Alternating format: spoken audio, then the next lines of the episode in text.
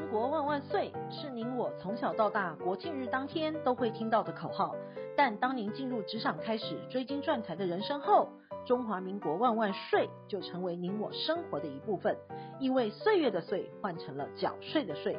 纳税是人民的义务，但节税是您我的权利，所以唯有正面对战，才有博胜的机会。聪明的您，就是要有强大的应税智商。每周二与五，Cindy 都会与您在空中一起练睡功，也欢迎大家持续练功。大家好，欢迎回到想睡的单元。全台疫情趋缓，降至二级警戒已经达一周了。昨天双北市长同步宣布，今天起开放餐厅内用，包括超商、百货、市场、夜市需要设置消毒设备以及洗手专区，同时也要设置隔板，并采取梅花座。另外，摊台区呢禁止饮食，出入口要明确告知禁止试吃以及边走边吃。美食街的员工呢需要带双罩，且自助餐厅需要由专人夹取，并建议店家呢持续推动外带的优惠，并使用非现金支付方案。最后提醒听众们，只要离开座位，全程都需要佩戴口罩哦。本周呢，我们整理了以下重点新闻，为您一一做说明。第一，买房给子女怎么送最省税？第二，资金汇回一周大增九十亿。第三，摩里西斯全球企业公司亮点。第四，台商间接处分入资产两风险。第一，买房给子女怎么送最省税？内政部近期发布统计的数据，去年底全国空屋共有八十七点六万宅，空屋率呢为十一点九四趴。进一步分析可以发现，自然人持有空屋为七十四点二万宅，空屋率为十点七九趴。法人持有呢是十三点四万宅，空屋率为二十八点九五趴，而其中非不动产及营建法人持有七点四万宅，比率为二十一点八九趴，而囤房越多，空屋比率相对增加，全国持有十房以上的空屋率达到了三十点五七趴，而其中持有十房以上的自然人空屋率为十八点七四趴，持有十房以上的法人空屋率高达了三十三点四七趴。显示出法人持有多屋的现象相对明显。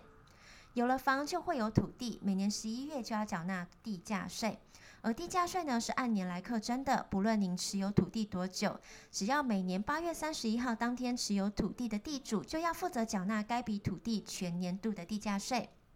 天下父母心，年轻人的薪资追不上高房价，许多父母呢都尽可能想要助子女一臂之力，减轻子女成家立业的负担。但是要先计算一下怎么做会比较省税。依照税法的规定呢，赠与就是要课征赠与税。若是赠送的是不动产，除了赠与税之外，还要缴纳土增税、契税以及印花税。若下一代要将受赠的房屋出售，就要课征房地合一税、土增税以及印花税。房地合一税二点零呢，在七月一号上路了，是最新的不动产税制。要避免被扣征到高额的房地合一税，至少要持有五年以上，且不动产的交易日是以所有权移转登记日为准，不是签订的买卖契约日。但若是在七月一号以后继承取得的房地，且房地的被继承人呢是在一百零四年十二月三十一号以前取得的，非属房地合一税新制的课税范围。仅需依照旧制计算房屋部分的财产交易所得，并入综合所得总额课税，并办理交易年度结算申报。多数的父母呢，并无足够的财力替子女一次缴清不动产的价款。实务上常见，父母亲帮子女出头期款，剩下的部分呢，再由子女向银行贷款。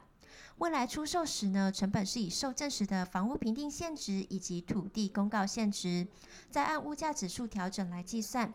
也比实际价格来得低，且出售时呢，计算房地交易所得时，在受证当时所缴纳的契税、土增税都可以列为费用，必须要从房地交易所得中减除的。至于出售时应减除的土地涨价总额呢，是超过部分土增税才可以减除的。但无论是送钱还是直接送房，若是您提早规划，父母亲是可以运用每年两百二十万的赠与税免税额，使用分年赠与的方式，可以省下赠与税。若子女在登记结婚前后六个月，父母亲分别赠与子女一百万的婚嫁赠与免税额，再加上每人每年有两百二十万的免税额，等于父母亲各享有三百二十万的赠与子女的免税额。并考虑子女未来获赠房屋打算自住或者是要出售，计算房地合一税可能的负担来计算总税负。第二，资金汇回一周大增九十亿。资金专法即将在八月中旬落幕了，台商抢搭末班车引资回台。单单一周之内，新增汇回的案件就高达九十亿元。剩下最后半个月的施行期内，还有不少大案正在排队等待。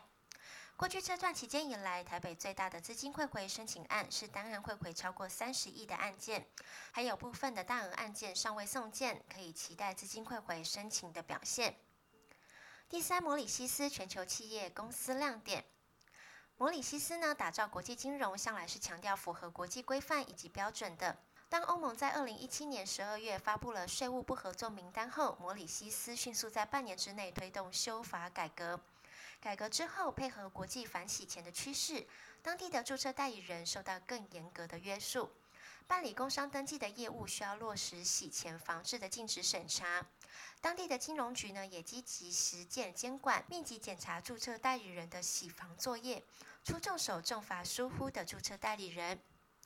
新制下的公司形态有很多凸显与国际接轨的目标，像是公司需要聘请两名当地的居民担任董事，公司的主要核心所得以及会议活动等都必须要在当地，并设有办公处所。主要的金融账户账册必须要存放在当地，财务报表呢则由当地准备。为了迎合经济实质的趋势，乍看之下是很繁琐的。但仔细分析之后，会发现是为了呼应国际的标准以及规范。至于是否会迎合台商的青睐，则要取决于大环境的改变。第五，台商间接处分陆资产两风险。台商想要处分中国大陆的资产，需要留意间接处分股权时，税务上有两个风险。首先，在处分收益时，陆方倾向将收益都归属于大陆境内，让当地要缴的税变多了。其次，若一次打包出售跨省份多间公司，还有可能因为各地税局分别认定扣缴，令卖家吃亏。有意退出大陆市场的台商，如何退出、如何变现、如何缴税是很关键的。台商当然可以选择当地卖掉营运资金之后再关掉公司，但有很多台商认为这样子太麻烦了，想要直接将公司卖掉。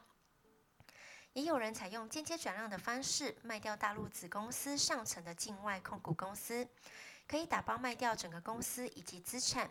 想象上是最方便的，实际上眉角却很多。但无论是哪三种的处分方式，都是换汤不换药。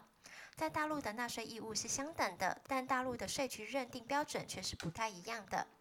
今天我们整理了上周重要的税务新闻，让您轻松掌握新闻的重点以及节税的秘籍。想要了解更多的省税妙招，请订阅“享税 Podcast” 并追踪卓越的粉丝专业，我们会在上面提供最新的税务重点以及市场脉动，让您成为人生大赢家。